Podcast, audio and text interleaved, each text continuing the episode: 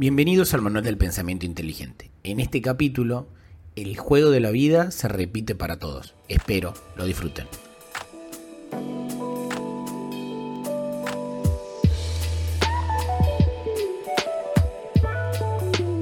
¿Cómo estás, Nahuel? ¿Cómo estás, Sergio? Buenas tardes. Buenas tardes. Bueno, eh, Sergio, vamos con nuestro tema de hoy. Vamos a partir hoy de eh, la siguiente situación. Nosotros nos formamos, estudiamos, avanzamos en nuestra vida y pasamos al gran momento de obtengo un trabajo, busco un trabajo, y esto lo digo incluso independientemente de si este trabajo nos gusta o no, porque tenemos, eh, primero, una, creo, una necesidad básica de trabajar, y segundo, ¿para qué trabajamos? ¿Trabajamos para qué? Para, primero, poder Satisfacer. satisfacer, exacto, las necesidades básicas de nuestra vida. Y después de que nosotros satisfacemos estas necesidades básicas, pasamos a otro punto, que es el punto de, bueno, voy a empezar a ver hacia el largo plazo, al mediano, largo plazo.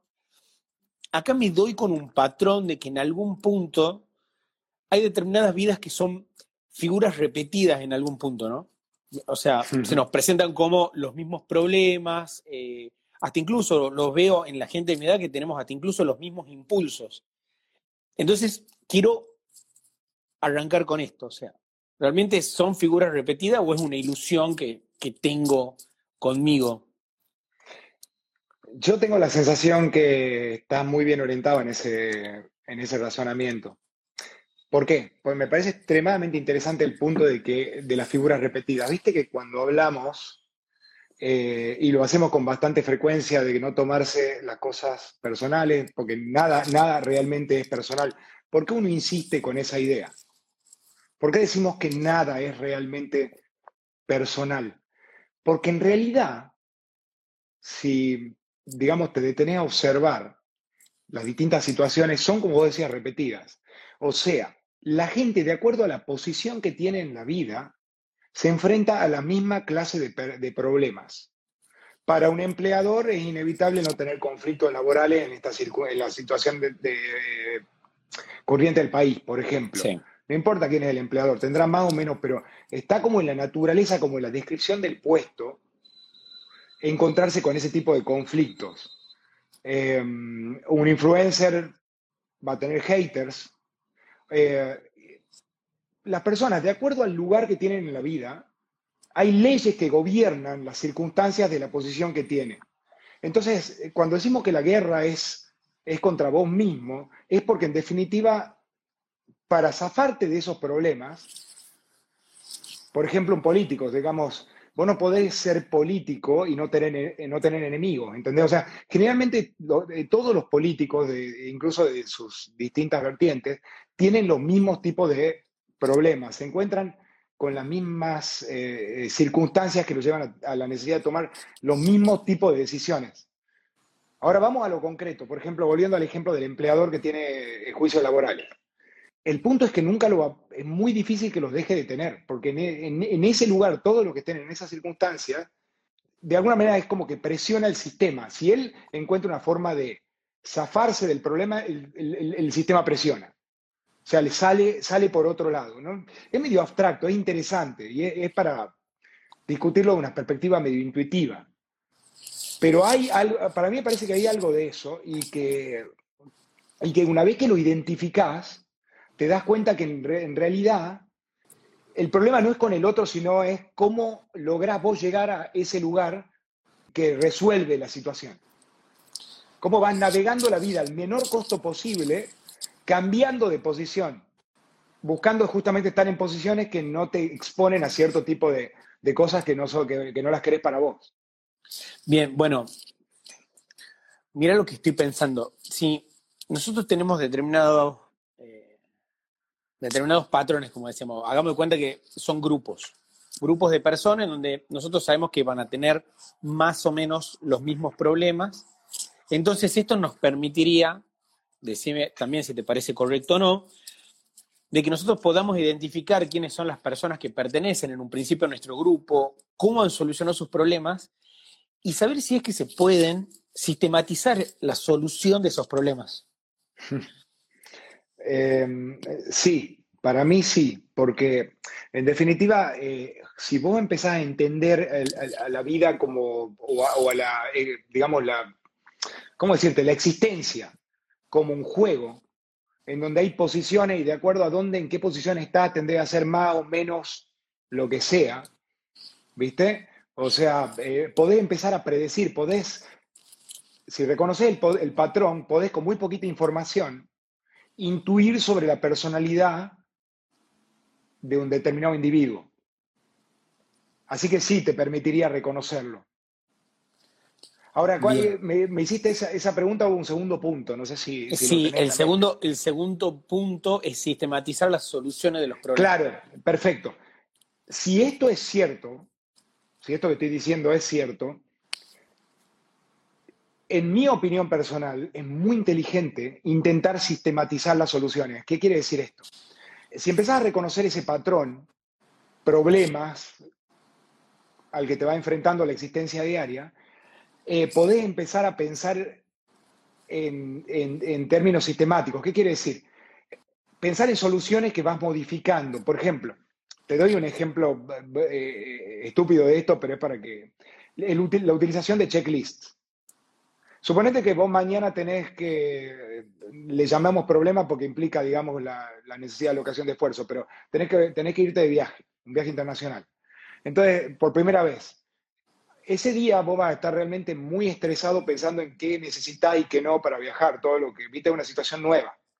Al enfrentarte a una situación nueva, vos podés ser sistemático. Podrías, por ejemplo, tomarte el trabajo de anotar qué es todo lo que llevas en el viaje para que el próximo viaje, para que para tu próximo viaje ya no tengas que pensar de vuelta.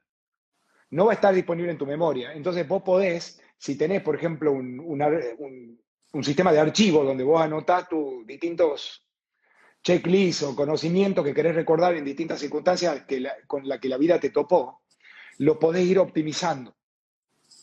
¿Se entiende? lo vas corrigiendo, vos anotás una lista de cosas que, la experiencia, a la que la experiencia te llevó, ¿viste? Y eh, una vez que la anotás, por cada revisión la, la podés mejorar. Un ejemplo eh, sencillo que viene a la mente, que viene a mi mente, es por ejemplo cuando, cuando escribo un principio.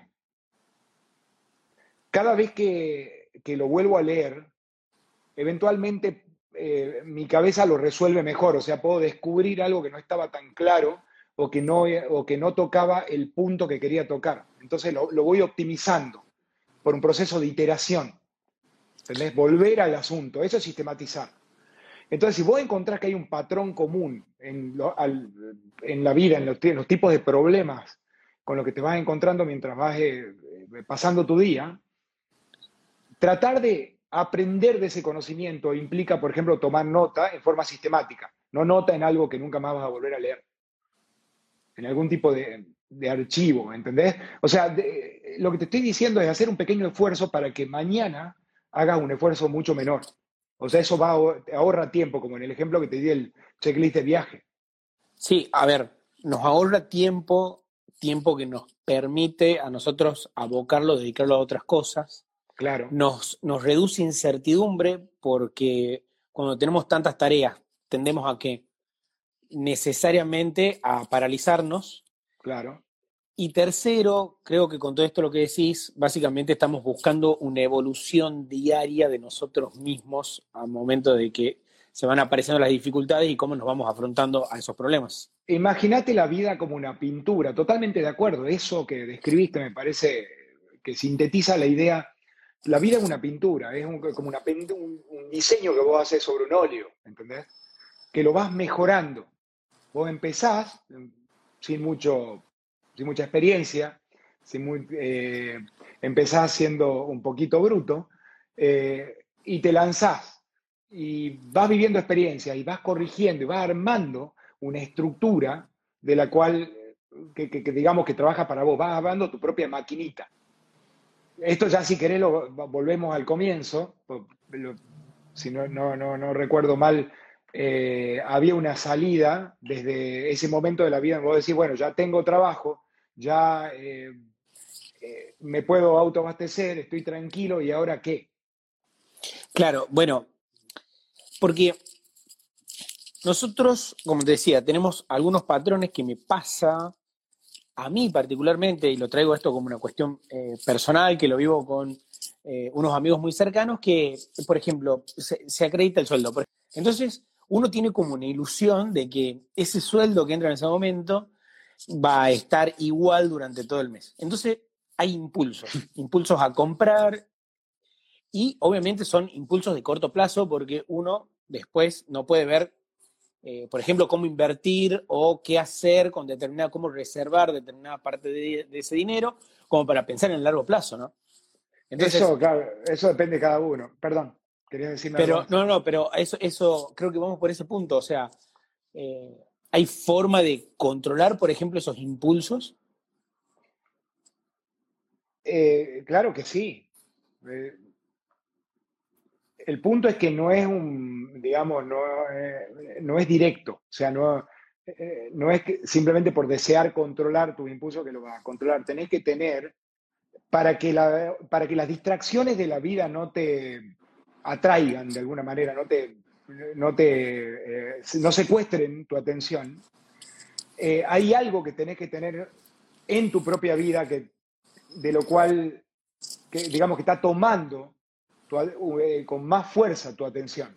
Tenés que estar en algo, tenés que tener una luz al final del túnel, algún, tenés que estar en algún proyecto que, que te entretenga suficiente como para que no, para evitar de que toda la otra, digamos, porquería que te distrae no capture tu atención. Porque no, no hay tal cosa como el aislamiento en, eh, eh, total, ¿viste? Como vos querés ser, porque vos me estabas hablando de compra, de, pero bueno, las distracciones, las notificaciones del celular, todas esas cosas te, te sacan de foco. Pero la idea es que, la idea es que no, no son esas em, notificaciones el problema. El problema es que estás distraído por falta de tracción. Y esa falta de tracción viene de no estar conectado con algún proyecto que realmente te interese. De no, de no estar alojando el esfuerzo en algo que realmente te caliente. Exacto. A ver, perfecto. Bien, vamos por ese lado. Y te voy a llevar a un lugar en el cual eh, voy a decir que en algún punto sos, experto en este tema, que es, por ejemplo, las inversiones. Bien. Uno empieza a ver ¿cómo podemos definir ese, esa luz al final del camino? Que creo que es lo más, lo más difícil, porque es como que estamos planteando un abstracto. Por ejemplo, yo vengo y te digo, bueno, a ver, te doy opciones. Quiero preparar mi jubilación. Ok. Edad, ¿A qué preparar tu jubilación, por ejemplo? Tiene que ver con el óleo ese del que te hablaba recién. Vos vas armando, vos, vas, es un proceso de autodescubrimiento. Vos, vos vas trabajando con lo que vos conocés, con lo que vos sabés de vos y con lo que vos sabés del mundo. Si, si mantenés tu mente abierta, si te tratás de mantenerte despierto y no caes en la tentación de acceder y de aceptar cada tentación que el mundo te lanza, ¿viste? O sea, cuando recibís cada notificación que atrae tu atención, si vos mantenés, si vos mantenés el foco en algo, vas construyendo. Bien. Simplemente vas construyendo un camino y en, y en, construyendo el camino va, hay un proceso de aprendizaje que vos podés hacerlo eh, en mayor o menor medida o con mayor o menores dificultades, dependiendo de, de, de la calidad de las decisiones que vos tomás. Entonces, eh, ese óleo, ese, eso, ese, eso que va, esa construcción que vos vas a hacer, que yo trato de llevarla a nivel a la conciencia, eh, ofrece dirección. No todo el mundo piensa en su futuro, no todo el mundo piensa en invertir. Depende de cómo es una persona, qué tipo de futuro quiere, y eso lo va a llevar a tomar una decisión con respecto de su consumo presente y su consumo futuro. ¿Cuánto, cuánto acceder al consumo presente? ¿Entendés? Depende eso, y eso depende de, del horizonte que vos tenés en, el, eh, en mente, de la longitud de ese horizonte. Ok, bien.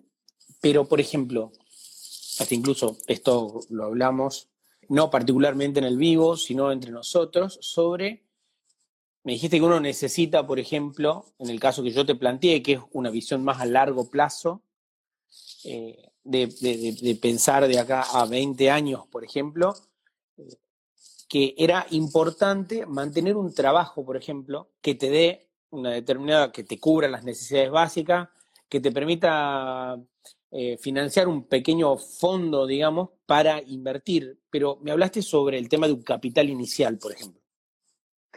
Bueno, eh, a, ver, tratemos de, de comentar sobre situaciones que puedan ser valiosas.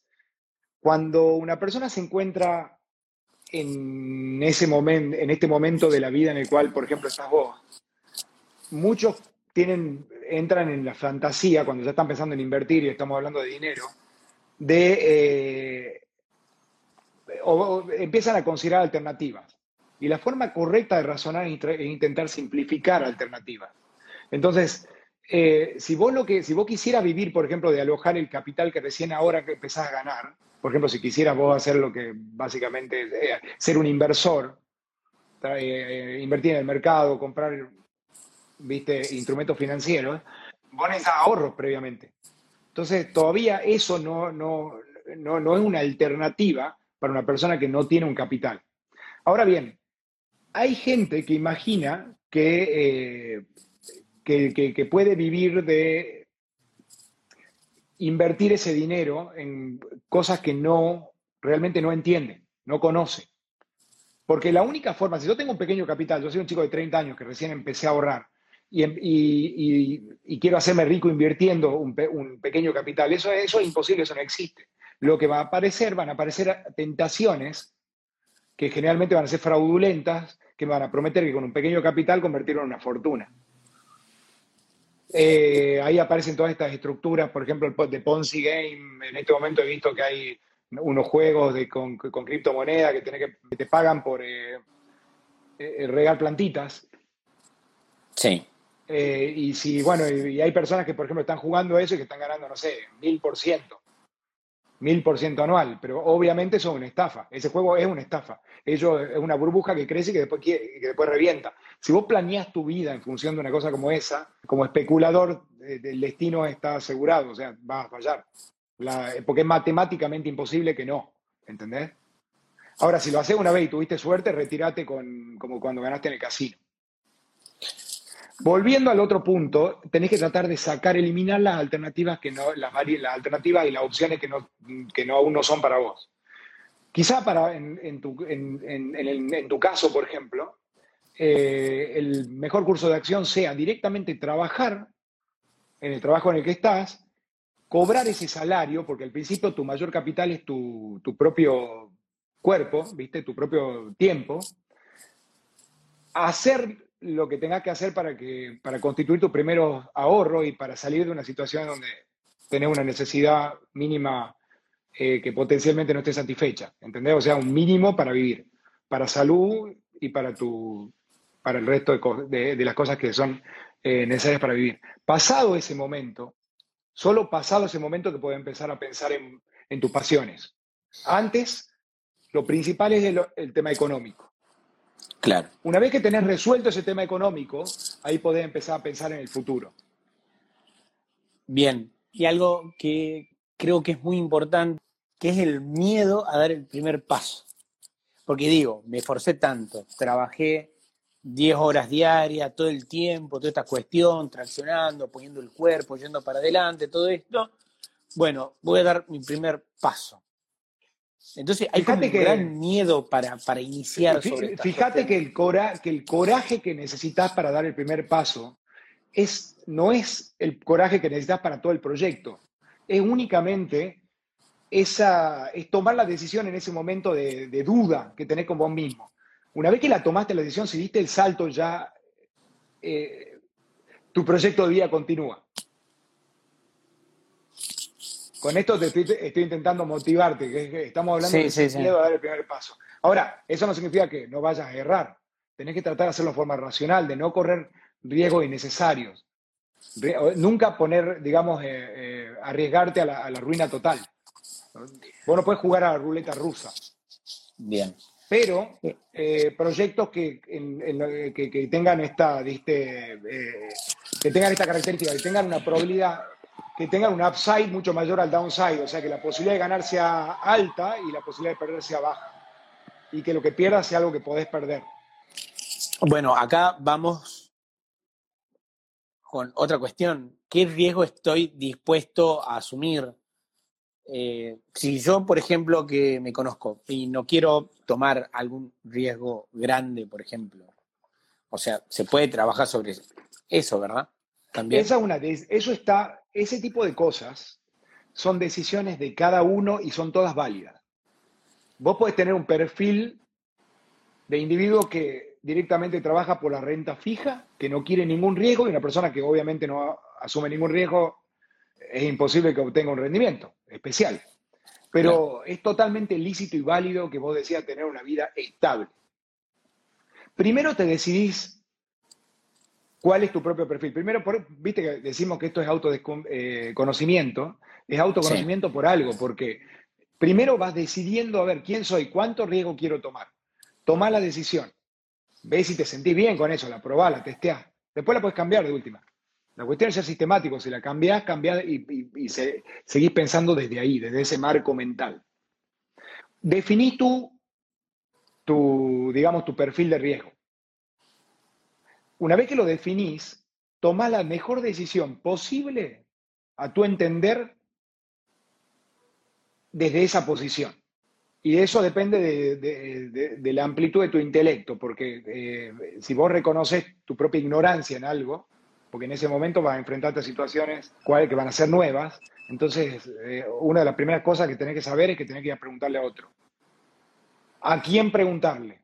Esa es otra decisión que es muy importante y que la gente me parece que no le da, eh, que, que no toma conciencia de la importancia que esto tiene el proceso de filtrado de a quién le preguntas, de qué depende eso.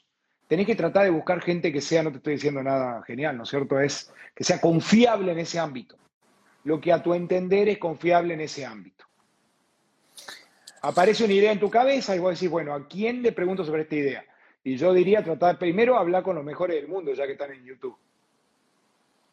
Entonces te, te preguntan sobre qué categoría es, la, es tu idea, capaz que te enfrentas a la decisión de ser músico, por ejemplo, bueno, buscá en internet la experiencia de otros músicos. ¿De qué músicos? A ver, muchos lo hicieron. No buscás la de, únicamente la de los que tuvieron éxito, buscás la de, las de otros que hayan fracasado. Te, intentás identificar qué probabilidad hay de éxito en eso. Y vas moldeando hacia tu decisión. Pero es importante que sea sistemático. Creo que insistí con eso ocho mil veces hoy. No, no, pero has dado en el clavo en un punto que también considero que es bastante valioso, que es el tema de también romper otra barrera de miedo, que es salir a preguntar, quedar expuesto ante la ignorancia que tiene uno para poder buscar un buen consejo, porque vos, me, vos o sea, obviamente vos tenés una frase que es muy buena, o sea, a ver, ¿con quién vamos a conversar? Y no es que te vas a sentar a hablar con tu mejor amigo que en algún momento te dijo, no, mira, hice esto, gané un poco. O sea, voy y busco a las personas que hicieron grandes cosas y los escucho y todas estas cuestiones. Pero también es esto. Si te diste cuenta. miedo. Si te diste cuenta. Mucha gente no hace, mucha gente directamente ni imagina eso, le pregunta al primero que tiene, al primero que se cruza. Eso es un error gravísimo y, una, y si te das cuenta de la importancia que tiene no hacer eso, y el, todo tu proceso de aprendizaje probablemente eh, eh, avance mucho más rápido, fluya a otra velocidad. Y cuanto antes mejor. Entonces, eh, al principio, viste, uno nace sin saber nada. Pero para hacer eso que vos dijiste, que digamos, vencer el coraje, de, o más bien el, miedo a preguntar, hay otro prerequisito que tiene que estar en mi opinión, ya consolidado, tenés que tener cierta seguridad en vos mismo. Porque la gente que no pregunta es la gente que no, la gente que teme a preguntar es porque teme quedar como estúpida. Teme que es, el miedo al ridículo. Entonces, y es pura inseguridad. Eh, viste, nosotros, eh, eh, nosotros estamos conversando acá y dejamos una, nuestro pensamiento al dominio público. Y claramente mucha gente no va a criticar. Y para mucha gente todo esto va a ser ridículo. Pero a nosotros no nos importa, porque hemos entendido que eso no tiene valor para nosotros. Eh, y no hay aprendizaje posible si no te expones. El mismo hecho de que nosotros estemos dedicando este tiempo a conversar públicamente sobre algo, es un gran ejercicio para nosotros, nos hace bien a nosotros, porque justamente estamos utilizando esa fuerza de la naturaleza que es el miedo al ridículo, para intentar ser mejores, para intentar ser más exactos y hacer menos el ridículo. Totalmente. Bueno, aquí Javi, por ejemplo, me pone, el problema es a quién le preguntamos. Porque en las redes no hay casi información para, por ejemplo, inversiones chicas, me dice. Yo, yo creo, Javi, que es bueno que hacer esa pregunta, me parece una pregunta muy importante y la respuesta te va a sorprender. La respuesta es simple. La respuesta es en las redes sí hay. En las redes está todo. Probablemente el problema radicó en que no supiste cómo buscarlos. Entonces, creo que tenés un problema que atender antes, que es aprender a buscar en las redes. ¿Cómo hago para buscar mejor calidad en las redes? Y esta simple pregunta en Google va, a generar respuestas. Lo que sí puedo hacer, muchas gracias, Eli, recomendarte, o lo que me parece a mí una buena idea es decirte que el, contenido que hay en español es sensiblemente, es de mucha menor calidad que el contenido que hay en inglés. Por lo tanto, si sabes inglés, realmente tenés una ventaja inmensa. Y si no sabes inglés, tenés los traductores que funcionan excelente algo que yo te sugiero, yo sugiero es que nunca se limiten cuando sea, eh, eh, cuando esté la cuestión de qué tipo de, de, la calidad del contenido que estoy buscando. Busquen al mejor y el mejor del mundo. Empiecen por lo mejor. Lo mejor generalmente no es lo más popular. Importante. Entonces, por lo general tienen que saber que lo mejor no es lo más popular. Sí, esto es algo que me, me parece importante recalcar. La razón por la cual lo más popular generalmente es bueno, pero no es lo mejor. Y la razón por la cual lo mejor eh, no es lo más popular es porque mm, generalmente la gente que tiene una inteligencia mayor al, promedio es mucho mayor a la del promedio. Y em, entonces el contenido que está, del, del, que habla esta persona directamente no es atractivo para la mayoría de la gente. Bueno, y esto eh, no sé si va por este lado, pero también lo mejor va a requerir un esfuerzo mayor de nuestra parte para intentar comprender lo que están haciendo, lo que están explicando y obviamente porque lo mejor va a requerir más esfuerzo para comprender a estas personas. Ah, ya sé a dónde quiere ir, pues vos dijiste eso. Ahí está, ahí está el punto. El punto es que generalmente los buenos contenidos son entendibles. Por otro lado, son más fáciles de entender, o sea, los buenos maestros hablan, la mente, eh, el proceso mental para expresar una idea en forma muy simple es más complejo. O sea, ser simple, hacer las cosas simples es un acto de, enorme complejidad. Algo que, el problema es que cuando vos no tenés conocimiento al principio de tu vida, no tener las herramientas para discriminar y muchas veces las cosas más sofisticadas o más complicadas parecen ser, eh, aparentan ser de mayor valor. Pero no es así. Eh, en la medida en que, digamos, cada uno va a acceder a, la calidad de, los contenidos que pueda, ¿entendés? O sea, de eso depende de tus herramientas intelectuales, cómo identificar qué es mejor de qué no. El punto es que, por supuesto que todos empezamos de cero, todos hemos monos, Em, es que avanzar, es tratar de avanzar sobre, sobre cada tema y poner en cuestionamiento, de manera de que, de, digamos, si no sé nada, yo me copo con lo que me dice mi vecino, pero después eso lo, confronto con lo que dice tal persona en Internet. Y si me doy cuenta que ah, en Internet hay más gente, digo, bueno, quizá en castellano hay 500 personas expertas, pero en inglés hay 10.000 personas expertas. Sí. Entonces, bueno, ah, entonces, entonces me fijo en inglés qué dicen. y así voy construyendo eh, el instrumento, que, porque te dije, yo eh, muchas veces lo dije, el, cerebro es una máquina de, identificación de patrones.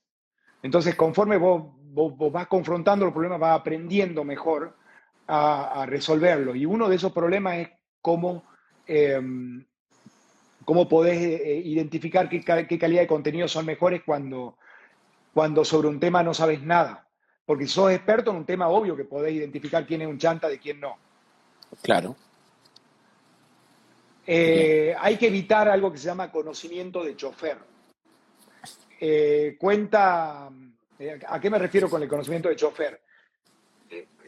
lo que está más accesible para nosotros es lo que aparece en la tele, lo que es popular. Entonces aparecen personas que por ahí que tienen conocimiento de chofer, que conocen superficialmente sobre un tema complejo y, bueno, y se expresan porque por ahí tienen capacidad de comunicación. Pero eso es muy peligroso porque una persona que sabe algo sobre un tema, eh, por ahí, eh, digamos, en, forma arrogante puede presumir conocimiento, ¿no? no una persona que, sabe algo sobre un tema puede tener cierta convicción fallida porque tiene, por tener un exceso de confianza sobre lo que sabe. Eh, hay una historia que yo no creo que sea una historia verdadera, pero que la cuentan como si fuera verdadera, que era sobre un, em, sobre un, sobre un físico, eh, sobre Max Planck, si no me equivoco, que daba, eh, estaba dando conferencias en Alemania y, un día su chofer le propuso que le dijo, le dijo, señor, yo ya siempre hacemos lo mismo, yo su conferencia me la sé de memoria, ¿por qué no me permite a mí pasar a dar la charla esta noche? Total, en esa época no, no habían fotos, la gente no sabía, y usted descansa, se sienta en el público. Entonces el tipo eh, empezó y dio la conferencia, dice la, historia, para mí es un mito, pero no importa si es un mito. Y cuando terminó la conferencia, alguien del público le hizo una pregunta que por supuesto el chofer no, iba a saber contestar. Y dice que el chofer le, respondió, esta es una pregunta tan, eh, tan sencilla, tan estúpida, que hasta mi chofer lo se la va a poder responder. Y le pasó la palabra a su chofer. Bueno, la, la moraleja de la historia hay que evitar el conocimiento de chofer. Eh, no podés tomar como conocimiento lo que, escuchás una, lo que escuchás de una persona que no está estudiando realmente sobre el tema. Una persona que está todo el día en la tele, si está todo el día en la tele, no está estudiando, está en la tele. Entonces lo que está haciendo es, eh, transmitiendo eh, o reportando conocimiento editado por otro. Bien. Entonces hay que tener cuidado con eso. Eh, eh, creo que es una habilidad importante aprender a filtrar lo que es contenido de alta calidad o contenido de baja calidad. De eso depende básicamente lo, que alimentas a tu mente. Tu mente queda como tu cuerpo queda de acuerdo a la calidad de la comida que comes. Perfecto. Perfecto. Bueno, amigo, no sé si te parece un buen momento para, para cerrarlo. Me parece bien, hemos dejado algunas preguntas sin contestar y pedimos disculpas, pero siempre nos pasa. Muchas gracias por todo. Gracias a todos. Gracias a todos.